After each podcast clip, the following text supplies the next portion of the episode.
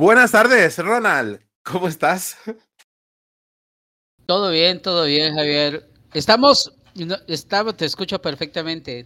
Buenas tardes para vos, ya, ya casi noches, ¿verdad? Y... Sí, son seis de la tarde, eh, eh, Europa, y ahí estáis en primera de la mañana, ¿verdad? Diez de la mañana en este momento, correcto. Eh, así que estamos al otro lado del Atlántico, apenas empezando el día y yo, y ya tú terminándolo. Qué bueno. Oye, qué sorpresote ayer. O sea, ayer fue como la, en, la, anunciación de sacamos la 23C para la, versión free para desarrolladores. Y, y, bueno, o sea, es que casi. De hecho, ayer teníamos los seis, teníamos la reunión de presentación, pero se, se, se, publicó antes. O sea, fue antes de que nos lo anunciaran a nosotros, hicieron la anunciación esta pública, ¿no? Sí, de, de hecho hay, hay, un hay varias, varias cosas que son interesantes con esta nueva versión, Javier, que no ha pasado anteriormente y que llama la atención considerablemente. Primero que todo, eh, hay que tomar en consideración de que no es lo mismo la versión que, que, que estamos recibiendo el día de ayer, no es lo mismo una versión free a una versión express. Hay diferencias importantes en cuanto a la parte de conceptualización. Recordemos que que habíamos venido desde la versión, ¿te acuerdas? 10G con la versión Express, todas sus características y que Oracle eh, a nivel de, de, su licenciamiento llegaba y decía, bueno, miren, esta es una base de datos para, para desarrolladores, pero tiene ciertas limitantes, al igual que lo tiene 23C, pero eh, era una versión que salía posterior a la liberación de una versión de producción. Y esta es la primera versión gratuita eh, bajo ese concepto de free no express que se libera antes que la, que la versión de producción eh, oficial, ¿verdad? Entonces hay una sí, sí, total. Esto ha sido esto ha sido totalmente inédito, ¿no? ¿no? No ha sucedido antes que liberen la versión para desarrolladores gratis con bueno, con limitaciones evidentemente, capado a nivel de, de volumen, pero es la primera vez, sí. Sí, y inclusive, ya, hablando parte de, lo que has insinuado a través de los correos con la, con la gente y demás, eh, y que nos van a cortar las pelotas de, definitivamente si, si no se escuchan. Eh, lo interesante es que esta versión mm, es una versión a partir del release 2 del beta, no del 1. Eso es otra característica importante. O sea, estamos recibiendo una, una versión ya revisada posteriormente a, una primera fase de, de, exploración por parte de, las personas que forman parte del programa en cuanto a revisión de books y cosas de ese tipo. Y entonces ve que eh, estamos partiendo de lo más nuevecito y de lo más de, eh, acertado en cuanto al funcionamiento del motor de base de datos eh, con respecto a, a, a, otras versiones, ¿verdad? Y creería yo, creería yo, es, es una suposición mía, es muy probable que esta versión free, al parecerse más a nivel de arquitectura a las versiones de producción, es muy probable que esta versión sí nos permita hacer actualizaciones sobre la versión que vayamos a ir instalando. Yo creo. Es que. Es que, claro. por ahí vamos. Claro, además es que han liberado, han liberado la documentación también.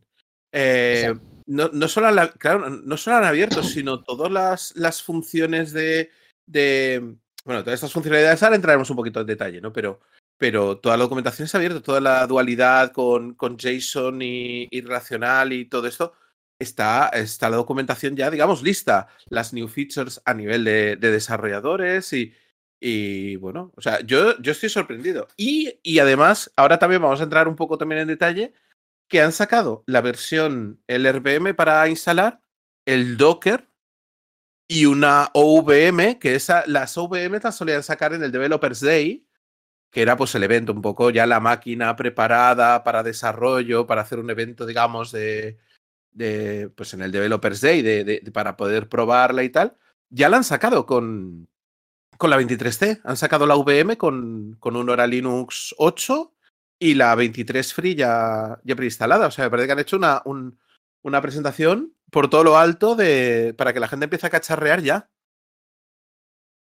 Correcto, y no, y no solamente eso, sino hay, hay una diferencia eh, que, como te digo, que marca, que marca mucho un distanciamiento de la versión Express y creo que ya, bueno, ya, ya con esta versión ya debemos de considerar que no, no va a haber más versiones Express, sino ahora va a ser bajo la denominación de Free.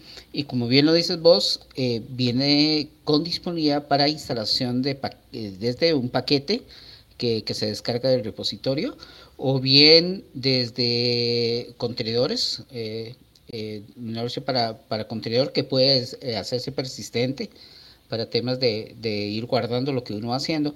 Pero hay un tema también que me llamó mucho la atención, Javier, y no sé si lo has, lo, has logrado ver, que es que eh, pareciera esto, me parece, que es un tema que ya se lo tenían entre, entre manos desde hace días. ¿Por qué, ¿Por qué te digo eso?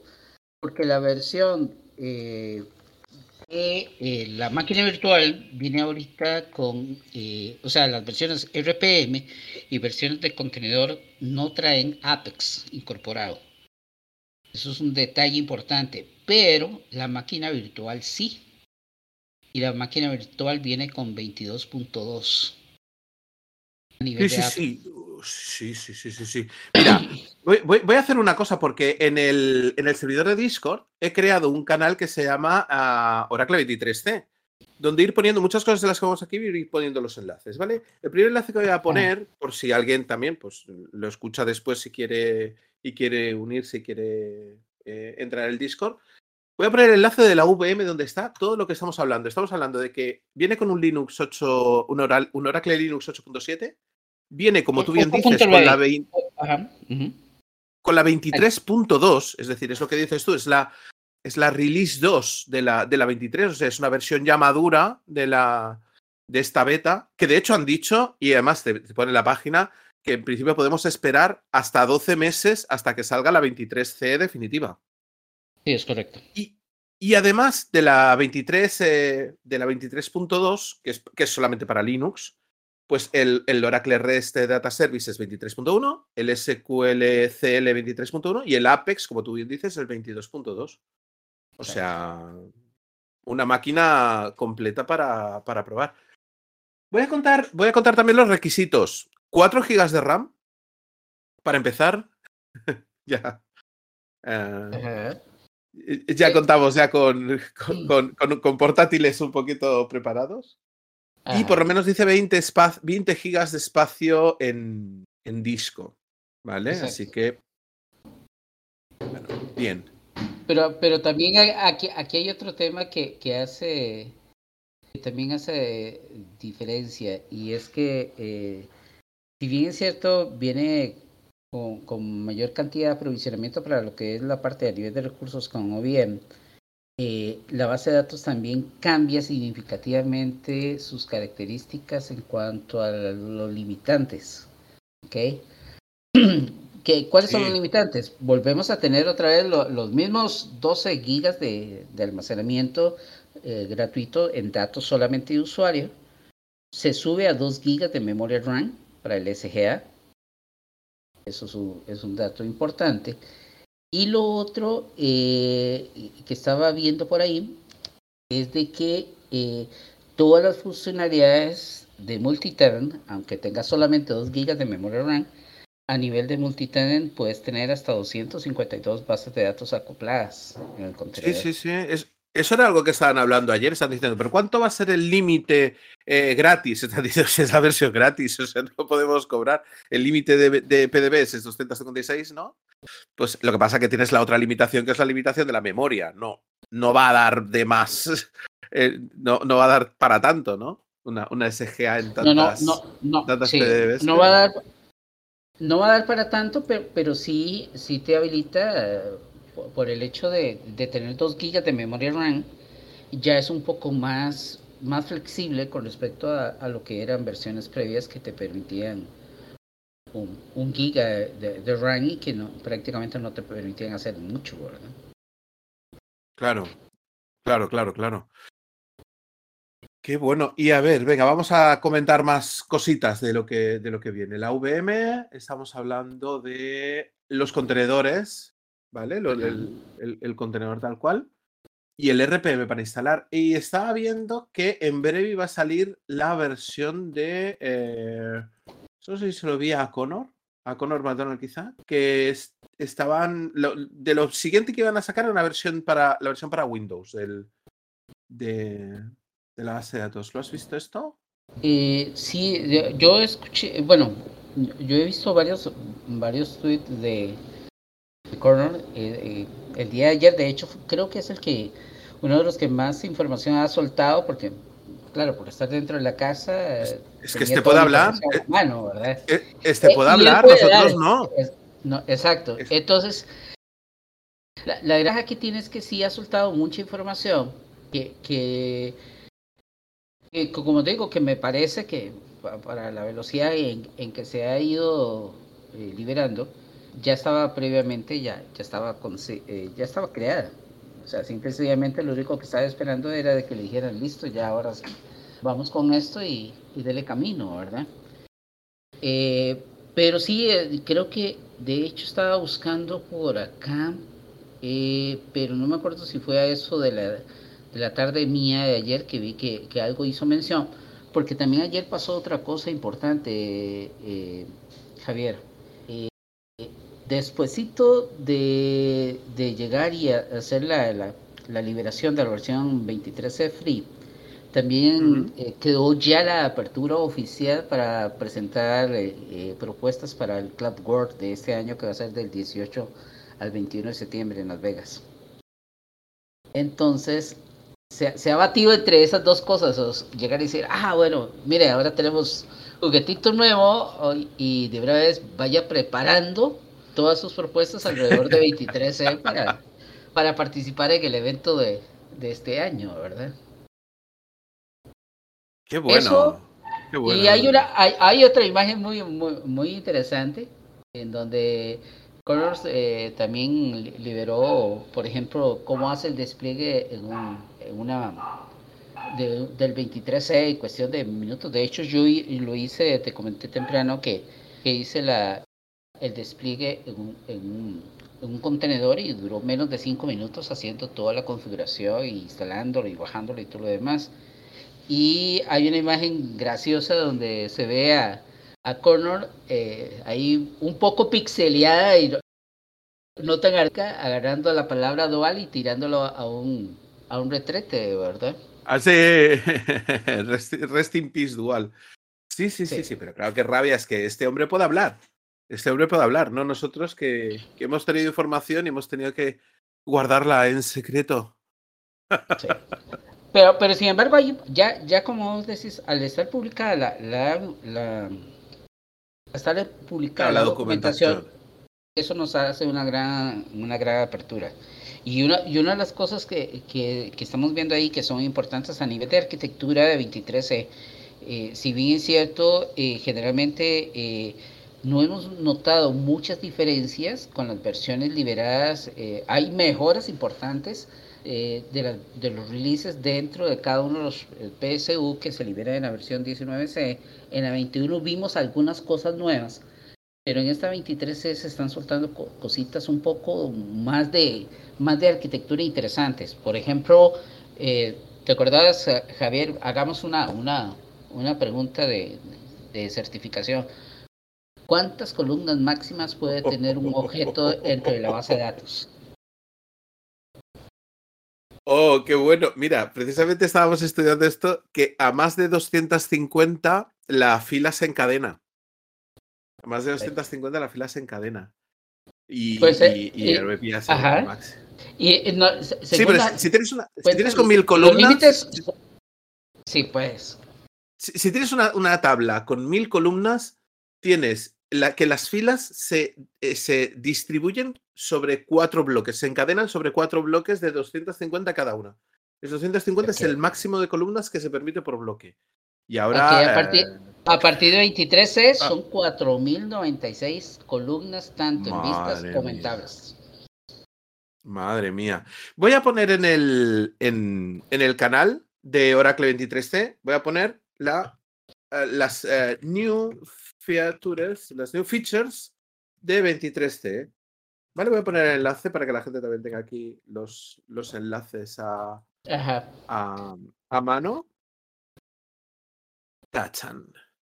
Y, sí, sí, haciendo alusión, haciendo alusión a, la, a, la, etiqueta de, la versión, si vos ves el, el banner de la versión, sí incluyen de manera específica el free para hacer la diferenciación del express, ¿verdad? Y hay una característica que me llamó mucho la atención. Vamos a ver, cuando vos tenés bases de datos con recursos tan disminuidos, eh, lógicamente que vas a tener un gran problema a nivel de escalabilidad.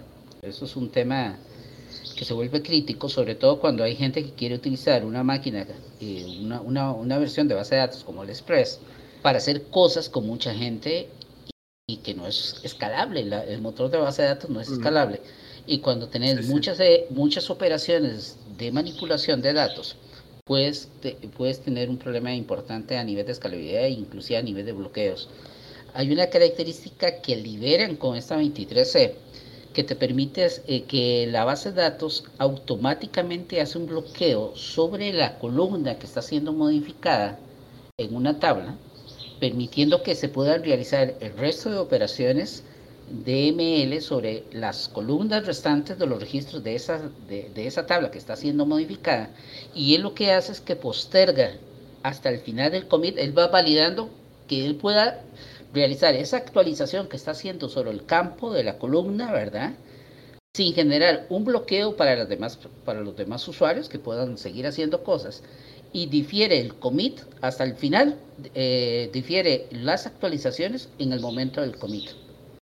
Sí, además esto era interesante, era interesante, claro, sobre todo por el tema, por ejemplo, de, de, cuando una transacción empieza bloqueando una fila, por ejemplo, para añadir un valor es igual a valor más uno, y a lo largo de la transacción ese valor aumenta, entonces se producía un, error, ¿no? Es decir, se producía a veces como, como, como esos duplicados de secuencia y cosas así que la, gente, que la gente hace. Ahora con esto que estás contando, ese valor es igual a valor más uno como que se decide en el momento de, de, comitar, ¿no? Sí, de, hecho, eh, creo, ¿te acuerdas de aquel famoso error que llegaba y nos decía que las tablas estaban mutantes? Sí. Yo creo que mucha gente, mucha gente no, nunca vivió ese, tipo de situaciones cuando los bloqueos a nivel de la base de datos eran un poco, un poco distintos. Sí, por los triggers, por, por el, era el, los triggers que estaban haciendo, el, el, estaban consultando el valor de la tabla mientras estaban realizando el cambio. Por lo tanto, era, es decir, la, la, tabla está, está En esencia, teóricamente, en esencia, eso no debería llegar a suceder ahora. Mm, Tenemos que, probarlo. Eso es un laboratorio interesante para poder hacer. Qué bueno, hay que hacerlo, claro que sí. Bueno, quiero, eh, quiero decir a todos los que, porque como estamos, esto lo, grabar, lo, estamos grabando y lo pondremos después en el podcast para quien no haya podido asistir. Si alguien quiere preguntar algo, participar o algo, tampoco es que nosotros seamos unos expertos en la 23 de pero acaba de salir y nos ha pillado a todos de sorpresa. Si alguien quiere participar, preguntarnos algo, saludarnos, levanta la mano y sube al escenario y, y tan tranquilos, aquí estamos tomando un café todos. Vamos, si te parece, vamos, a comentar. Yo tomando un poco de agua. Yo estoy ah, sincero porque hoy el día está caluroso. Aquí en Costa Rica está bastante caluroso y ya, ya no era hora de café, pero eh, hay, eh, veamos, otro, otro, otra cosa interesante que me, que me llamó de, la versión, Javier. Eh, yo, creo que para todos nosotros es muy, muy, muy conocido eh, cuando hablamos a nivel de arquitectura todos los trabajos que realizan los procesos eh, background de la, de la base de datos. Y ahí hay un, hay un proceso que es sumamente, eh, que trabaja de manera exagerada en el motor de base de datos y que a veces genera problemas también de cuellos de botella. si yo te digo, si yo te digo cuando estás haciendo un reporte, cuando estás creando índices, generalmente inmediatamente voy a llegar y decir, sí, eh, para crear un reporte ordenado, para crear índices, vamos a utilizar espacio temporal. Y eh, la, toda la gestión del espacio temporal, ya cuando ya nadie lo estaba, cuando ya no estaba utilizando la sesión, de eso se encargaba el System Monitor de poder llegar y hacer la liberación de, de esos eh, segmentos de temporales que ya no lo utiliza la sesión. Adivina qué pasa en 23C. Ah, no sé, dime, dime tú, estás presentando tú. Yo estaba mirando otras cositas que quiero contar aquí que me parecen súper chulas de SQL, pero todo tuyo, cuéntalo. Ah, ok, ahora hay un nuevo, un nuevo proceso background que se llama el proceso coordinador de gestión de espacio. Espera, ¿podemos hablar de eso? ¿Podemos hablar de eso? ¿Es una funcionalidad para desarrolladores? ¿Te estás jugando las pelotas? No, no, no, no es una funcionalidad para desarrolladores. Es un proceso background. Sí, podemos hablar de eso. Es un proceso background. Es en la arquitectura del motor de base de datos.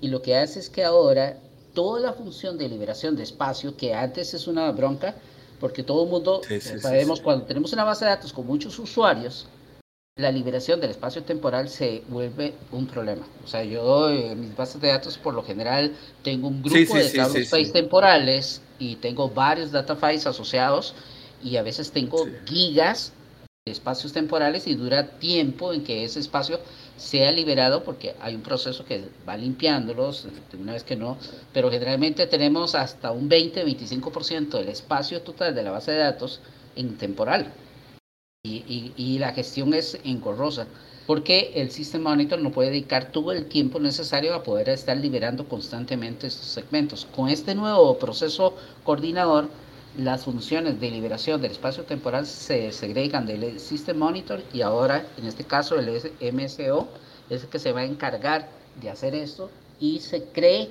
que a nivel de arquitectura va a ser una mejora importante cuando vos tengas sistemas en alta disponibilidad eso hacía falta. De rack, y eso hacía ah, mucha, hacía mucha falta, hacía mucha falta. Pero ahora te voy a decir yo mis, mis, mis funcionalidades favoritas, que al final son las más tontas. el group by por el alias. Por favor. Que puedas hacer un group by por el alias de la columna. No tienes, que hacer, no tienes por qué hacer el group by de de el tuchar del campo con no sé qué. Es decir, cuando tú haces una serie con group by que tienes la, parte fija, digamos, que es quien te, quien te nomina los grupos y después la función de grupo que aplica sobre los grupos, en el group by tenías que copiarlo y pegarlo todo. Y siempre el error ese que te decía, eh, no es una expresión de group by, es, oh, vaya, ¿no? poder decir ahora decir group by 1,2,3, igual que el order by, ¿por, ¿por qué no lo habían inventado antes? Yo cuando lo he visto, no, Y de, inclusive. Al final, las funcionalidades más tontas son las que más feliz me hacen. Y, y, hay otro par de funcionalidades que te van a hacer todavía mucho más felices. O sea, ¿en cuántas ocasiones nosotros tenemos que crear un rol para darle acceso a todos los objetos de un esquema? Oh, oh esa, esa, esa es maravillosa. Esa es maravillosa. Eh, pero tener la capacidad de poder brindar ahora un rol a nivel de esquema de, privilegios, eso es fantástico. Porque entonces estás diciéndole a todo el grupo de objetos, mira, este usuario tiene permisos de consulta sobre todos los objetos del esquema y no de forma individual por cada uno de ellos y resulta que cada vez que incluyes un objeto nuevo, si no estaba dentro del rol, el usuario le daba un error y tenías que ir a Claro, o borran o crean, borran, borran y recrean una tabla y entonces ya se pierden los, los permisos derivados al rol y entonces dicen, yo ya no veo esta tabla, ya hay cinco tablas que ya no las veo. Y dices, bueno, encontrar a lo mejor cinco tablas que se han borrado y recreado en un conjunto de 4000, pero eh, estás hablando concretamente de, de lo que son los privilegios de esquema, como hacer, por ejemplo, grant, pues lo que sería select any table on schema. Es decir, quiero que quiero dar privilegio para seleccionar cualquier tabla del esquema, el que sea, contabilidad, eh, al ah, usuario o al rol eh, lectura, por ejemplo. Y ya está. Hablemos, de, hablemos de Scott. Hagámoslo, al tiempo como lo hacíamos hace 20, 25 años. dárselo a Scott, dárselo a Scott o, a, o a R o sea, L, rol, lectura, contabilidad, por ejemplo. Siempre podrá leer cualquier tabla que tenga el usuario de contabilidad, las borre, las cree tantas veces como quiera. Ya nos olvidamos de esa gestión de privilegios, que eso era un. ¡Bah! Era, un dolor esa, de. dependencia, eh, eh, sí, era una dependencia tremenda. Y no solamente ese rol, hay otro rol que habría que probarlo para ver si realmente reúne todas las características como tal, pero generalmente la asignación de, algo lo que vos sabes de que muchas veces, a mí me gusta mucho hablar sobre temas de seguridad, y todos partimos en temas de seguridad sobre la otorgación de la menos cantidad de privilegios, tanto a nivel de sistema como a nivel de objeto, a la hora de asignarle a un usuario. Uno va, no, no le entrega todo, le entrega lo mínimo necesario para poder trabajar. El nuevo rol de, de, desarrollador, de developer, eh, eso es otra muy buena opción. ¿Por qué? Porque lo que le estás diciendo a cada usuario, mire, es usted lo que necesita para poder diseñar, para poder construir y para poder desplegar las aplicaciones dentro de la base de datos, únicamente. Qué grande, qué grande es ese rol, qué grande es ese rol. El rol developer. Exacto. Qué grande es ese rol. Que, es una de las cosas que a mí, a nivel de gestión, a mí me hace sentido. Y en el caso tuyo, ¿qué, Otra, ¿qué otra cosa viste ahí que te llame la atención? Oh, es que te vuelvo a decir, a mí las funcionalidades, a, mí lo más tonto es lo que más feliz me hace. Al final. Y me imagino que te hace muy feliz, te, te, hace muy feliz que ya dual no sea necesario obligatorio. Hombre, que dual, pero yo, pero yo le escribí automáticamente. El from dual, digamos, nunca me ha preocupado. A mí me preocupaba, por ejemplo, el, el create table, ¿no? If, if not exist. ¿no? Exacto. El poder crear la tabla si no existe. A mí esto me parece... O borrarla. O borrarla, borrarla Claro, o, borrarla si existe, exacto. Pero el create table if not exist, hombre, por favor. O sea, es que digamos como que eh, Oracle en todos los, scripts y todo esto ya asumía tabla, tabla no, ya, ya, asumías como ejecutabas algo o ejecutabas, yo qué sé, cuando ejecutas el catálogo, ejecutas el catproc o algo así, ya das, ya das por supuesto que hay un montón de, drops. La tabla no existe, la tabla no existe, la tabla no. ¿Sabes? Como. Ya asumes esos errores como, ¿pero por qué? Si existe, si existe, no la crees. Que, que no existe, la creas. Ya está. Un esquema de usuario, un, un el usuario Scott. pues create table if not exist. A mí esto yo dije, mira, de las cosas más, no sé, más, más, más, más tontas, ¿no? Muchas veces con esas cosas yo ya soy feliz. Bueno, y la tabla dual, por supuesto, pero yo le tenía cariño a la tabla dual. no, inclusive hay, hay, hay, algunos detalles interesantes. Eh, no sé si te acuerdas que nosotros podíamos crear, ya desde versión 12C, si no me equivoco, podíamos crear definiciones de tipo para tablas, para llegar y decirle a una tabla cuando se iba a crear que, que agarrara la estructura de ese tipo. Sí, sí, sí, sí. sí Ahora, con e, eh, si haces fusión de estas, eh, de, de, esta opción de poder crear la tabla si no existe y decirle que lo haga con base en un tipo almacenado, estás estandarizando un montón de cosas que a, veces que es un problema grande a la hora de, del desarrollo de aplicaciones cuando cada quien nombra las columnas de la manera que, que mejor le parezca, ¿verdad? Y, que se, se va de los estándares, inclusive a veces que, que hace eh, conflictivo darle mantenimiento a una, a una aplicación. Te, te, doy otra, otra, otra opción de las que me pareció interesantes eh, y, y, que recaban en temas también de, de seguridad que, que son y bien metidas dentro de la versión 23C y que me parece a mí que, que llaman la atención. Eh, una de ellas eh, es con respecto a los respaldos. ¿okay?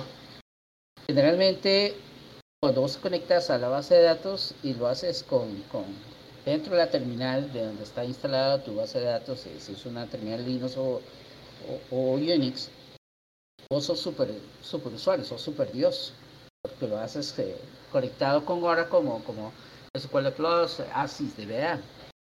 Y o cuando te conectas a, a Alarman, eh, tener la potestad de poder hacer lo que quieras con la cantidad de, los distintos backup sets que tengas de, respaldos con Arman.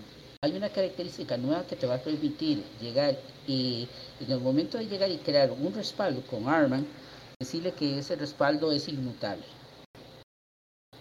¿Podemos hablar de eso? ¿Estás seguro que podemos hablar de esto? Sí, sí, porque está. Estoy acojonado ya. Esta es parte de la documentación, ya está disponible. Eso lo puedes leer. Yo, yo me he dedicado. En las new features. Vale, vale, vale, vale, vale. A leer un poco. Y entre lo que ya está en la documentación y está disponible, es de que vos puedes llegar Y ahora Arman es compatible, por ejemplo, a nivel de OSI con la parte de almacenamiento a nivel de objetos. Y entonces, a la hora de integrar esta tecnología, tú le puedes decir a un respaldo que ese es inmutable y por lo tanto no se puede remover en, el caso que hagas un, un, borrado, que quieras hacer un delete, backup de todo, al estar inmutable va a borrar aquellos que, que no tienen esta característica como tal pero esto me va a permitir a mí garantizar el tiempo de retención de ese respaldo sin que eh, lo vaya a, perder. Esa es muy buena. Esa es muy buena. Oye, ¿y qué me dices del, del, del update y el delete con join? Esta es buena también, ¿eh? Más bien ahí, ahí sí necesitaría porque yo no me eh, ahorita en o sea, me, me, he metido más con algunas de las opciones de arquitectura y más por los chismes de Connor, he visto algunas cosas que tengan que ver con la parte del lenguaje de programación del SQL, como con la parte de llegar y que ya eso sí era un secreto a voces, ya sabíamos que ahora en 23 sí podemos almacenar eh, procedimientos almacenados en JavaScript, que eso era una de las de los secretos a, que, que, a grandes voces ya se había mencionado pero no me he metido tanto con la parte de, de, ese cual porque creo que eso da como para un capítulo aparte. Porque eh, habría que ver qué cosas van a crear algún tipo de inconveniente cuando vos hagas una migración de una versión, eh, de la versión a, largo término como la, la de 19C cuando lo vayas a llevar a 23C y quieras hacer algunas cosas que posiblemente no vayan a ser compatibles. Yo creo que eso, eso da para un café un poco más extendido más adelante. Sí, sí, sí, sí, sí, pero bueno, se va en esa dirección, ¿no? Sí. Eh, a ver si sabes qué, qué, estoy viendo ahora, qué estoy viendo ahora en, en nuevas funcionalidades que me ha llamado la atención eh, sorprendentemente. El, el Flashback Time Travel. Que te permite registrar y archivar cambios transaccionales en una base, en una tabla, ¿no? En, en la base de datos. O sea, te crea archivos sobre los cambios que se han hecho en las filas de una tabla y almacena esos cambios en tablas de, de en tablas de, cambios, ¿no? Tablas históricas. Esto me ha dejado con el culo torcido. Qué bueno, ¿no? Mm, me, me, imagino que eso va, va detrás de otras funcionalidades ahí también que estaba viendo, Javier. Por ejemplo, eh, los logs del flashback de Database, acuérdate que eso iba en el FRAG siempre, en el área de flashback. Bueno, sí, pero, pero yo creo que se aquí pueden tirando en otro lado. Sí, pero aquí no está hablando de los flashback logs, que son los, los, los logs físicos para hacer un rewind, ¿no? Un, rebobinar la tabla, sino de todo el flashback que se almacena en Undo. Porque esto va muy asociado, este flashback time travel va muy asociado al flashback transaction, que es a poder hacer a flashback a nivel de una única transacción. Y esa es otra de las funcionalidades, las nuevas funcionalidades que se vienen en la 23, en la 23C. Pero, pero e, e, es, en este caso, ese flashback transaction tira de logminer. Bueno, es que me, me, parece tremendo, ¿eh? Me parece tremendo. en logminer ya teníamos, siempre hemos tenido esa, esa posibilidad de, de rastrear esos redo y poder generar, poder regenerar el, el redo, la secuencia, es decir, la sentencia SQL que rehace el, el, cambio, así como, así como lo hace Golden Gate, ¿no? Un poco toda la, toda la, la, la, tecnología y la arquitectura de propagar transacciones se basa en eso, en, en, en esa habilidad del logminer de leer el log y con ese supplemental log rehacer ese, ese, ese redo con su consiguiente undo. Es decir, las acciones para deshacer también estaban en los miners. Pero claro, que hayan hecho, hayan ampliado el DBMS flashback para, para ampliar, hacer flashback de una transacción, me parece, me parece muy, muy bueno. Muy bueno, muy bueno. Bueno, todo esto son cosas que estamos, o sea, estamos justo descubriendo ahora como, como haciendo un unboxing. Estamos haciendo un unboxing de la, de, la nueva versión. Y, y temas muy interesantes, ¿no? Sí, de, eh, otra cosa de, la, de bueno, la, hace unos meses atrás había creado un video corto de cómo llegar y cómo trabajar en las bases de datos acopladas refrescables. O sea, que para mí es, es, una de las maravillas eh, de, de, de, las versiones eh, 19C y que se aplicaba también en 21. Pero hay un cambio importante con el asistente de creación de base de datos, que es que ahora con el DBCA puedes clonar una base de datos remota a otro contenedor y decirle que esa base de datos sea refrescable. Entonces, ella automáticamente hace toda la configuración para hacer el mantenimiento de esa base de datos según el periodo de tiempo de refrescamiento que vos desees ponerle. Qué bueno. Eh, eh, eh, estaba bastante claro que iban a tirar por ahí, ¿eh? Que iban a tirar yo, yo creo por los temas de gestión de PDBs, creo que la, que, de las grandes cosas que hemos visto a partir de, contenedores, inicialmente desde 12C, en ese proceso de evolución a 19, a 21, creo que, que las facilidades en que estamos viendo de cómo gestionar las bases de datos acopladas es lo que le da un valor adicional a, a, lo que es la arquitectura multitenant y que ya sabemos que esa es la otra nota importante, que ya no podemos tener arquitectura no container database a partir de 23C. Ya esta es totalmente depreciada y ya no se puede crear una instancia de base de datos si, si no es en modo contenedor, ¿verdad? Bueno, voy a decir algo muy políticamente incorrecto, Ronald, si me lo permites. Muy políticamente incorrecto. Y es que todo aquello que me huela a manejar PDBs como churros, como el carrusel de PDBs, las PDBs refrescables, los map containers y todo esto, va a ser donde Oracle más va a hacer más, más va a hacer eh, desarrollo y va, va, a dotar de más habilidades a la base de datos precisamente porque, porque ahí es donde va a estar la gracia de licencias. ¿no? Cuanto más explotes esas funcionalidades y más aproveches ese, el refrescamiento en caliente de PDBs, el, el pues el, el, carrusel de PDBs y, y, cosas así, ¿no? más vas a pasar por caja. ¿no? Entonces, ahí lo suelto, un poco políticamente incorrecto, pero, pero, pero creo que va, va por ahí el, el va por ahí el, el desarrollo, ¿no? Se, se, va a invertir en dotar de funcionalidades aquello que, a ver, que luego después es una ventaja, por supuesto, ¿no? Pero sí, que, ah, oh. que, va a significar una arquitectura de, de, de páguelo usted, ¿no? Sí, el, el tema aquí es que, vamos a ver, Javier, o sea, después de tantos años de, de estar metido en eso, hay algo que uno le pone mucha importancia, que es toda la parte de gestión. O sea, la mayor cantidad de tiempo tuyo eh, en un proyecto, cuando se está implementando, tiene que ver con la parte de gestión de, de, infraestructura. Y le quitas tiempo a otras partes que son muy importantes, la parte de diseño, la parte de revisión, la parte de, de estar apoyando a los equipos en el proceso de implementación por estar desarrollando infraestructura. Y, y creo que quitarnos de encima eso es, es un punto importante. Segundo punto importante, el hecho es que mucha gente, yo he escuchado a mucha gente decir que los PDBs no les gusta porque creen que, eh, que un momento a otro se van a llenar de un montón de PDBs y que van a haber muchas aplicaciones satélite por todo lado, pero eh, tenemos que ser conscientes que en, en, un proceso de adopción de cloud como lo que estamos haciendo ahorita, básicamente el desarrollo no es, o sea, no, eh, estamos dándole vuelta atrás a aquel concepto de, de hace 11, 12 años donde hablábamos que queríamos que todo estuviera consolidado. ¿okay?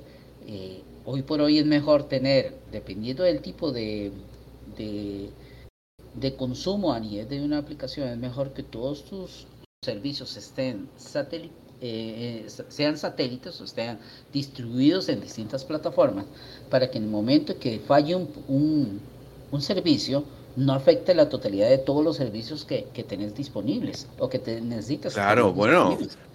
Claro, pero bueno, también el tema de, el tema de poder tener aislados, eh, aislado físicamente en una, ar, una eh, arquitectura separada eh, versiones de aplicación y, y, con contenidos diferentes. Yo creo que también este, este era otro, otra deuda pendiente que tenía Oracle, porque al final, eh, cuando hacías una migración de una aplicación de una base de datos a otra, al final aquello era un carajal. espera, es que este esquema también eh, tiene tres tablas en este otro esquema. Es decir, todo eso debía aislarse de una forma físicamente. Yo, yo sí creo que con, con Multitenant han hecho un, un, gran, gran acierto. Pero claro, eh, como dices tú, es decir, hay muchas facilidades ¿no? de gestión, hay muchas cosas que te salvan ah, la vida a nivel de, de gestión de copias de, de, movimiento, ¿no? De, eh, incluso hacer una migración de una base de datos de una, de, una versión, desenchufarla de un sitio y enchufarla en otro, ¿no? Que eso, evidentemente, claro, es una, es una, gran, una gran mejora, pero, pero, pero claro, implica pasar por caja aquí con, con, con el fabricante, ¿no? Sí, pero... Pero, bienvenido, bienvenido sea, mientras pague otro. Sí, pero veámoslo así desde, desde este punto de vista. Yo, yo creo que más cerca, hace unos años yo hablaba con la gente y cuando de alguna otra manera sentíamos que estábamos siendo, eh, con, la evolución de 11G a 12C estándar, fue casi como un puntapié en el trasero, donde se nos decía, deben de dejar de utilizar estándar porque ahora te voy a limitar la cantidad de hilos que puedes utilizar. ¿okay? Y las características importantes, los muñequitos bonitos están en Enterprise, no en Standard. Y creo que eso fue una, una forma, una primer llamada de atención donde nos dijeron, miren, dejen de utilizar estándar. Y con el hecho, vos has visto, se ha mantenido estándar con los, con los limitantes de los 16 hilos máximo que podemos tener, pero hay algunas características que se han ido agregando al estándar que eran propias de Enterprise. Y yo creo que los signos son muy claros en el sentido de que creo que vamos, yo creo que en los próximos, no sé, no, no, no creo que sea de forma inmediata, pero es muy probable que llegamos a tener una versión de base de datos eh, con algunos tipos de, de, sabores según la disponibilidad. Eh, yo sí soy de, las, de los que creo que on-premise en algún momento va a desaparecer, porque debería desaparecer. Yo en algún momento pensaba que ya 23C iba a ser una versión 100% cloud y que no iba a haber Eso es un debate, ¿eh? Eso es un debate porque porque yo sí conozco casos de gente que está incluso para ciertos, para ciertos sitios, ciertos, ciertos sitios de datos o ciertos sitios de información. Está abandonando la nube para quedarse en on-premise por el hecho de tener cierta información o ciertos datos, tenerlos en casa. Pero eso es, eso es otro, no sé, es otro debate interesante. Es otro debate, pero ahí importante, o sea, hace un par de años, año y medio más o menos, eh, recuerda que tuvimos la disponibilidad de contar con Machine Learning dentro de la versión estándar de manera gratuita.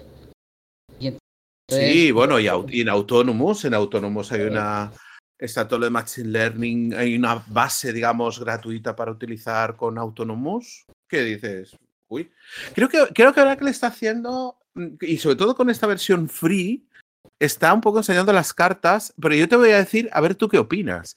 Yo creo que eh, no solamente está, está acercando a los desarrolladores o está, eh, está mirando hacia los desarrolladores para decirles, oye, quiero que, que, que, vosotros marquéis el camino y no os vayáis a MongoDB. Toda la dualidad que han hecho de eh, de tener eh, la integración esa con las, con las, ah, las, ah, las views, las duality relational views para poder trabajar tanto desde el, desde el, enfoque de base de datos relacional como desde el enfoque no SQL con, con JSON, eh, como acercándose mucho a los desarrolladores a decir, si lo que yo hago os gusta, toda la cuota que tiene Mongo, toda la cuota free que tiene bueno, MySQL no, pero yo creo que PostgreSQL sí está siendo una, una amenaza, ¿no? De hecho, en la. A ver, ahora estoy, estoy mezclando aquí información que tengo en la cabeza, pero en la, en la charla que nos dieron ayer a los seis, un poco como que nos hablaban de la, de la, de la posición de las bases de datos más. Eh, más, más eh, pioneras, ¿no? Las, el top 10 de bases de datos según uh, Rational DB, me parece que es. Ah, que, que, colocaba pues Oracle la primera, MySQL la segunda, pero PostgreSQL estaba la cuarta. Y MongoDB también pisándole los talones, ¿no? ¿No, no, crees que quizá van más por ahí los tiros? Vamos a acercarnos a los desarrolladores a integrarles el tema de SQL y de no SQL junto, ¿no? Em, a, mí eso me parece muy novedoso. Da igual si quieres gestionarlo por SQL o por JSON, que vas a tener la traducción, ah, la traducción homogénea, ¿no? lo vas a ver de una forma homogénea independientemente de, cómo trabajes. ¿No, te da la sensación que van por ahí? Eh, es que ese, era el comentario que precisamente te iba, te iba a hacer. Yo, yo siento, o sea, eh, estamos en una era, eh, vamos a ver, como, como, estamos hablando de, todo un poco, estamos en una era post pandemia que afectó considerablemente la economía de muchas organizaciones. ¿Ok? Y al, al, haber afectado el tema económico en forma considerable a muchas organizaciones que están luchando ahorita por poderse mantener y poder salir a flote eh, eh, en este año y medio que la economía a nivel global no, no, es la mejor, no tiene las mejores perspectivas para, para, para la mayoría de, de los países. Eh, creo que la gente está buscando de alguna otra manera opciones y hace como unos años atrás la gente veía a a MySQL como una opción, veían a, ¿qué te digo yo? No, no sé si te acuerdas, eh, en su momento mucha gente dijo, no, vámonos eh, a, bases de datos que sean más flexibles en cuanto a temas de, eh, sea más fácil la parte de gestión y demás. Y mucha gente buscó la manera en cómo hice SQL Server y después um, Microsoft y luego empezó a devolverse, no, esto no me sirve, o sea, así no puedo trabajar. Siento que ahorita hay una tendencia, al menos eh, lo que yo he medido en Latinoamérica, una tendencia fuerte de gente a buscar adquirir servicios, migrar muchos de sus servicios en Oracle, migrarlos a Postgres. Pero ahí hay otro tema nuevamente, el tema de, del open source. Y que al final de cuentas, pero... el costo de una persona que conozca cómo funciona bien Postgres, porque son, no son muchos, eh, hace que, te, que, el bolsillo te, te, duela igual o peor eh, que llegar y tener algo que ya conoces y que es un poquito más caro en cuanto a precio unitario por el licenciamiento y demás, pero que al final en un costo de mm. soporte y demás se te devuelve. Mm, claro, te, iba a decir, en la audiencia tenemos a Loles, que Loles hizo un episodio de podcast hablando de Postgres versus Oracle y, es muy interesante la perspectiva. ¿eh? Hablando de, esto, por poner un poco en contexto lo que, lo que decíamos, lo que decías tú. Eh, estoy mirando DB, Engines, el ranking mundial de base de datos según popularidad, y entonces es un poco el, índice que nos presentaron ayer en la reunión, en la presentación que nos hicieron para los seis. Oracle la primera, con eh, una puntuación de 1228. Le sigue MySQL, que también pertenece a Oracle, Relational Multimodel, Después SQL Server, claro, SQL Server tiene la característica que viene con toda la licencia de, de Microsoft y digamos es como un paquete muy, ¿vale? Está bien que sea la tercera, eh, pero la cuarta es PostgreSQL. Y la quinta, que es lo que te quería decir, es Mongo. Entonces, entiendo y un poco veo por dónde, por dónde vas, ¿no? Eh, que el, el, open source, por supuesto que puede derivar unos costes que a lo mejor no, no son costes en licencias, pero sí costes en, en infraestructura, en técnicos, en, lo que sea, costes derivados, pero no hay que perder de vista Mongo. Porque Mongo está la, está la quinta. Y es, no es relacional, es, es documental, ¿no? Es bueno, no es SQL, ¿no? Es, es, es, JSON. Y como sexta, y esta no la conozco, Redis. ¿Tú conocías Redis? Sí, sí. Séptima posición de B2. Ajá. Mm. De, pues, de, hecho, lo que me llama la atención es ese, ese aumento en DB2 me llama mucho la atención. Porque. Eh, total. yo, yo apuntaba. Ha, subido. Yo, yo apuntaba un poco más y creo que el gran perdedor de, de, de, toda esta historia en los últimos años para mí ha sido SAP HANA. Yo pensé que, iba a ser una base de datos, pero mucho más. Bueno, es, muy. bueno, es muy dedicada a, SAP. es muy dedicada a SAP. Si no han sabido abrir. SAP HANA está en la posición 21 y pone que ha crecido, ¿eh? Pone que ha crecido. Posición 22, ¿vale? Ha subido desde el puesto 23. Eh, em, pero, fíjate, a mí me parece, hay, otras cosas más interesantes en lo que se viene, ¿eh? Ajá. Si, si vos ves del puesto, del puesto 6 hacia, hacia arriba, ninguna de esas bases de datos representa un peligro para ninguno de los que están en los primeros. No, pero, pero sí, Mongo y Postgres sí. Yo sí creo que todo el tema de JSON y de. Exacto. Y de, y de hacer una versión free para, para, para incluso a lo mejor proyectos pequeños o. Eh, claro que está MySQL, pero es que MySQL no es Oracle. Me explico. El tema de PDBs, el tema. MySQL es otro producto. Y fíjate, me, me contrasta también mucho que MySQL está en la posición 2, mientras que MariaDB sigue bajando, ¿no? En la, el fork de, MySQL, ¿no? Open source baja de la posición 12 a la 13. Voy a poner estos rankings aquí en la en, en este 23D de lo que estamos hablando, estos rankings por si alguien le quiere echar un ojo, ¿vale? Rankings de bases de datos. Y esto tiene relación con lo que estamos hablando porque precisamente ahora que conocemos la 23C, la versión para desarrolladores y por dónde están yendo los tiros en, en, en, en Oracle digamos, hacia dónde están enfocando, hacia dónde está dirigiendo la tecnología, pues si podemos hacer una, una lectura aquí un poquito de que Mongo sigue siendo, Mongo y Postgres siguen siendo puntos a, no perder de vista en, digamos, en el, tener bastante controlados en el retrovisor, ¿no? En el espejo retrovisor ir viendo esas, eh, esas eh, bases de datos que en un momento dado pueden, pueden ocuparte cuota. Sí, y de, y de hecho hay otra cosa interesante es que si ves dentro del sitio de que estás mencionando, donde está el ranking de base de datos, si ves el reporte especial sobre la relación de los open source versus comercial a nivel de base de datos, ves que hay una paridad casi, casi total ahorita. Estamos 50-50.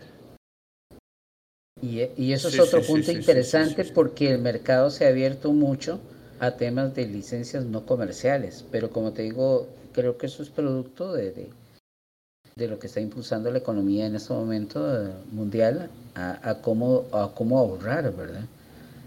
Y entonces mucha gente se está yendo hacia, hacia esos eh, hacia esas soluciones de open source, pero como te digo, yo tengo, yo, yo siempre he sido usuario muchos años de, de software de, licencia de código abierto y soy un usuario de más de 20 desde el 92, 91 de 92, 93 por ahí de Linux y siempre he sido estado a favor del, software libre.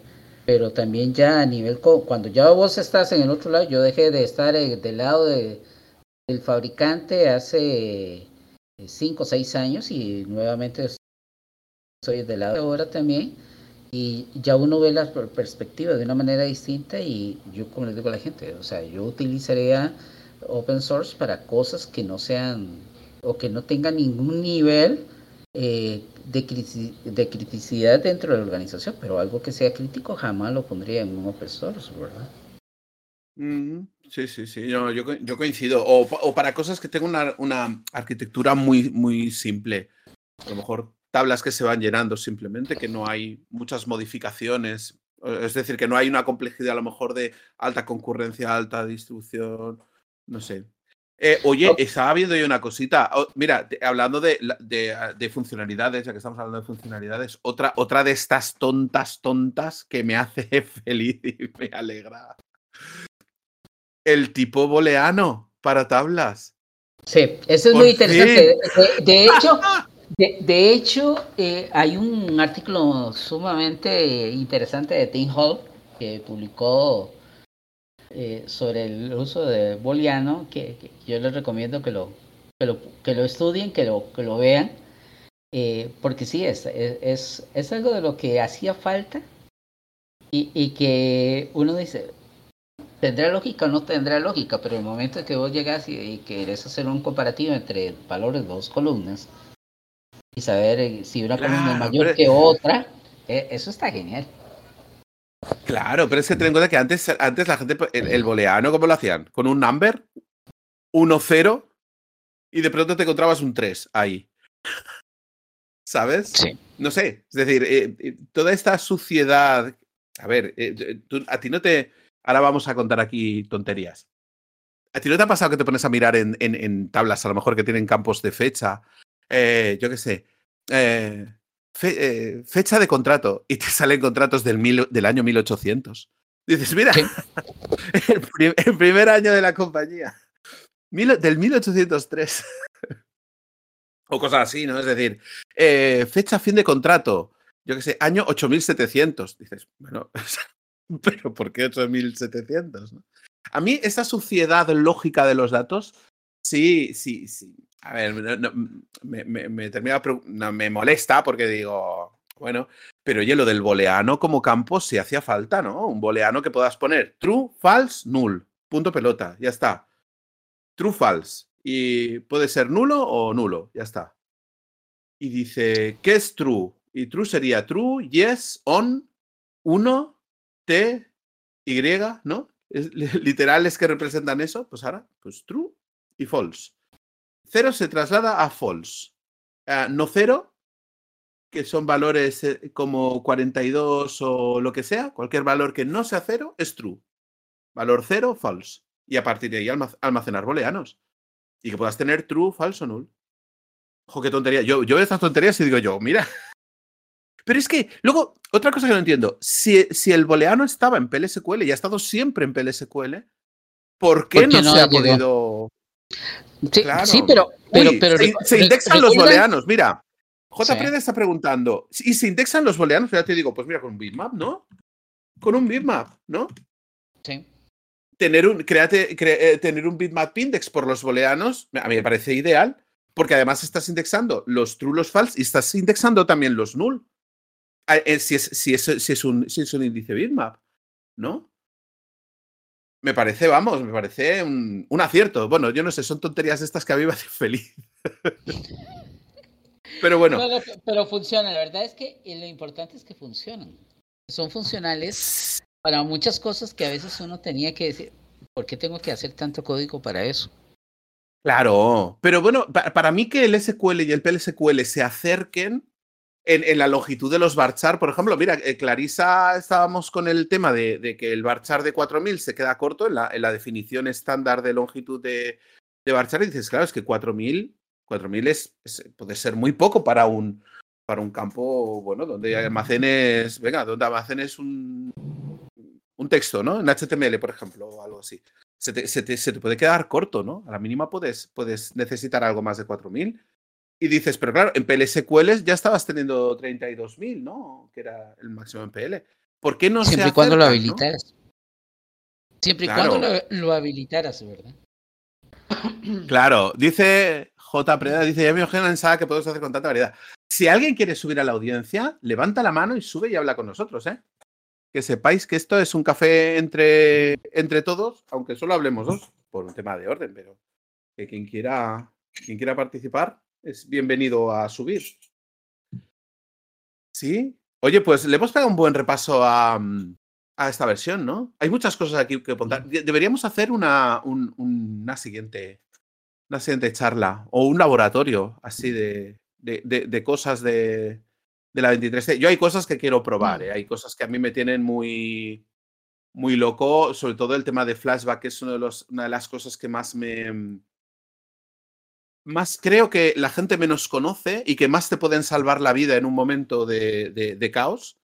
Yo hace muy poco, hace muy poco hubo un cliente que hizo un delete asterisco de una tabla con commit y, de, una, de, las tablas principales, ¿eh? en una tabla donde estaban todos los, uh, todos los datos principales.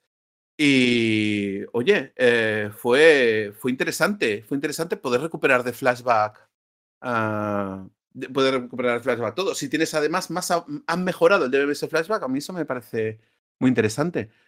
Y, Ronald, subimos a Clarisa, que nos ha levantado la mano. Dale, dale. Y mientras sube Clarisa, tal vez otro detalle que, esas cosas tontas que vos decís que son interesantes. Eh, yo, que yo preguntaba ayer, ¿cómo debería llamarse el contenedor de una base de datos free? De facto. Ah, ¿cómo? Si subes, si, si creas, si haces el despliegue de la base de datos de facto a, como viene, el contenedor se llama free y el primer PDB se llama free PDB1. FreePDP1. Hemos abandonado el ORCL ya, ¿eh? eh Hola, Clary. Clarisa, ¿qué tal? ¿Cómo están, chicos? ¿Cómo andan todos? ¿Cómo está la audiencia? ¿Cómo van? Todo bien. Muy bien, aquí. Placer, che, de, tanto tiempo, Ronald. Bastante, bastante, Clary. Cacharreando la 23C. ¿Te la has bajado, Clary? ¿No? ¿Te, la has bajado la 23? ¿La has, la has cacharreado? No, justamente eso es lo que te iba a preguntar. Eso a los expertos aquí me pueden dar una manito. Puedo bajarla eh, en un entorno Windows, no hay problema con eso. Se puede utilizar la base de datos, eh, por ejemplo, en un entorno virtual para hacer pruebas y demás. Pues mira, te has perdido el principio de la charla donde hemos, hemos dicho que en el canal de Oracle 23C del servidor de Discord de Café Database hemos puesto los enlaces de la OVA, de la, de la Virtual Machine que han publicado. Han publicado una OVA que tiene un Linux 8 con una 23. Sí, con un VirtualBox te pones un VirtualBox en tu Windows y te creas una máquina virtual. Han sacado ya la. ¿Sabes cuál es el problema, Javier? Que yo uso eh, Hyper-V hay como un conflicto entre la virtualización de Hyper-V de Windows con VirtualBox. Bueno, podría probar a ver si pueden ahora funcionar las dos virtualizaciones juntas, porque yo tengo todas las máquinas mías en Hyper-V. Bueno, podría probarlo, eso después. Mira, han sacado, han sacado la appliance de VirtualBox han sacado el RPM para instalártelos desde un Hora Linux, Hora Linux 8 y aquí Ronald me ha dicho que él lo ha metido en Hora Linux 7 y la, y, ha encajado. Excelente. Y, y contenedores. Y, han sacado contenedores. Han sacado. han sacado los, hay una imagen, los containers. con Podman. Exacto, ah, con Podman. Sí, a mí lo único que me, genera un poco de conflicto, como les digo, es el tema de la... El otro día hice un, un video, eh, o sea, intenté hacer, ¿no? De convivir las dos máquinas virtuales, o sea, las dos sistemas de virtualización, y bueno, me generaba un poquito de, de problema, pero bueno, ahora voy a seguir probando. Cuando lo encuentre, ahí lo comparto. Otro tema, la, la base de datos viene con Apex en la última versión, chicos, ¿ustedes saben eso? Precisamente estabas comentando esto. También. No, viene no viene preinstalado, Clary. Vos tenés que eh, instalar, bajarlo. O sea, pero ¿cuál es la versión preinstalada que viene, Ronald? Porque sí, se puede hacer la actualización, pero ¿sabes cuál es la versión preinstalada que viene? En el OVA 22.2. Sí, en el, en el, en el Appliance este VirtualBox 22.2, pero eh, no sé, ah, en el, en el RPM Claro, si te, si te dan todo el, paquete completo, viene la última versión. Bueno, muy bien. Si no, uno tiene que instalar la base de datos y por otro lado eh, actualizar el Apex, porque me imagino que viene embebido alguna versión, pero no sé cuál es la versión de Apex que vendrá. Pues esa. Pues bueno, eh, es que, claro, habrá que ver cuál es la que viene, pero la, la de la OVA es esta. Sí, y pero la estaba mirando la del contenedor. La del RPM ni contenedor trae Apex. Ninguna de las dos. Ok. Ah. Ninguna de las dos confirmado. Yo, yo ya, ya esa la verifiqué y dentro de la documentación inclusive te dice que efectivamente el Apex debe ser descargado por separado. Bueno, gracias. Dice José Preda, dice José Preda que el usuario Apex sí existe. Pero bueno, hay, que ver si está el, eh, si está el componente. de, hecho, yo compartí ayer en, en mis redes sociales eh, la lista de componentes que, quedan instalados. Y dentro de los componentes está la parte de Java Virtual Machine, está el XDK, trae los Java Package, XML, Text, Level Security, Database Ball, viene incluido, pero no está el Apex. Ah, qué pena. Ahora bueno, está. En la OVA, encaja la OVA, la OVA te viene con, con, el, con el puesto. Sí. bueno. Gracias por la info, muchachos. Pues muy bien, gracias a ti por participar, Clary. Te, te bajamos a la audiencia. Chao. Chao. Bueno, pues eh, muy, muy interesante todo esto. Nos da para, para, hacer otra charla otro día. Cuando explotemos un poco mejor la, la release y veamos más qué cosas trae, qué cosas probamos, deberíamos hacer otra otra segunda otra segunda pasada. otra segunda ronda. Exacto. Sí, sí, cuando, cuando ya ¿Alguien de la audiencia tiene algo que decir que hable ahora o calle para siempre o lo escuche en el podcast? Bueno, chicos, pues son ahora mismo aquí en España las 7 y 7 minutos. Nos hemos pasado un poquito de, la horita. Pero muy bien, ¿no, Ronald? ¿Qué tal has estado? Yo estoy bastante bien.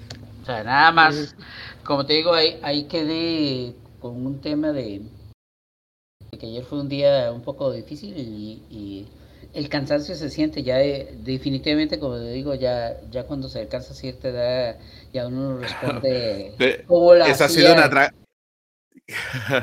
Pero es que ha sido una atraco armada, ¿eh? Te he dicho, ya, venga, ah. vamos a hacerlo. Ahí está José ¿Dónde se encuentran los este links de Loba? En el canal. A ver, alguien pregunta, esta pregunta de la audiencia. ¿Dónde se encuentran los links de Loba? En el canal de, de Oracle 23C de, del servidor. Ahí hemos puesto. El primero de todo es este, es el de Database App Dev. Este es el, el Loba. Voy a, editarlo.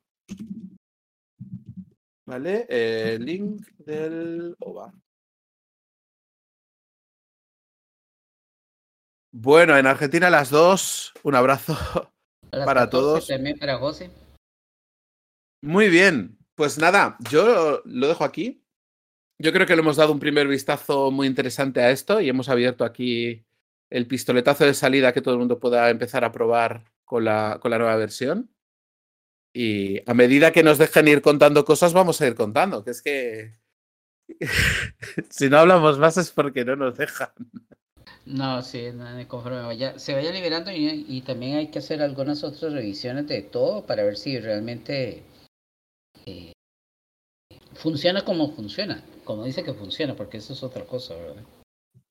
Tenemos claro, que, claro. que validar que efectivamente todo esto que hemos ido conversando eh, esté al 100% y que no tenga alguna limitante específica, ¿verdad? Sí, sí, sí, sí. Bueno, pues ah. cerramos el, cerramos el episodio. Muchas gracias a todos. Muchas gracias. No, y gracias a vos, eh, Javier, también por la invitación. Y tal vez la última babosada que es interesante. Ahora puedes renombrar segmentos tipo Love en 23E. Oh. El tamaño pasa de 4 a 8000. Oh, oh. Oh, qué grande, qué grande. Oye, Ronald, un abrazo muy fuerte. Igual, igual. Un abrazo enorme para ti y nos estamos hablando. Vale, un abrazo a todos los que están aquí en la audiencia y hasta la próxima. Bueno, mi hermano, descanse. Igualmente, chao, chao.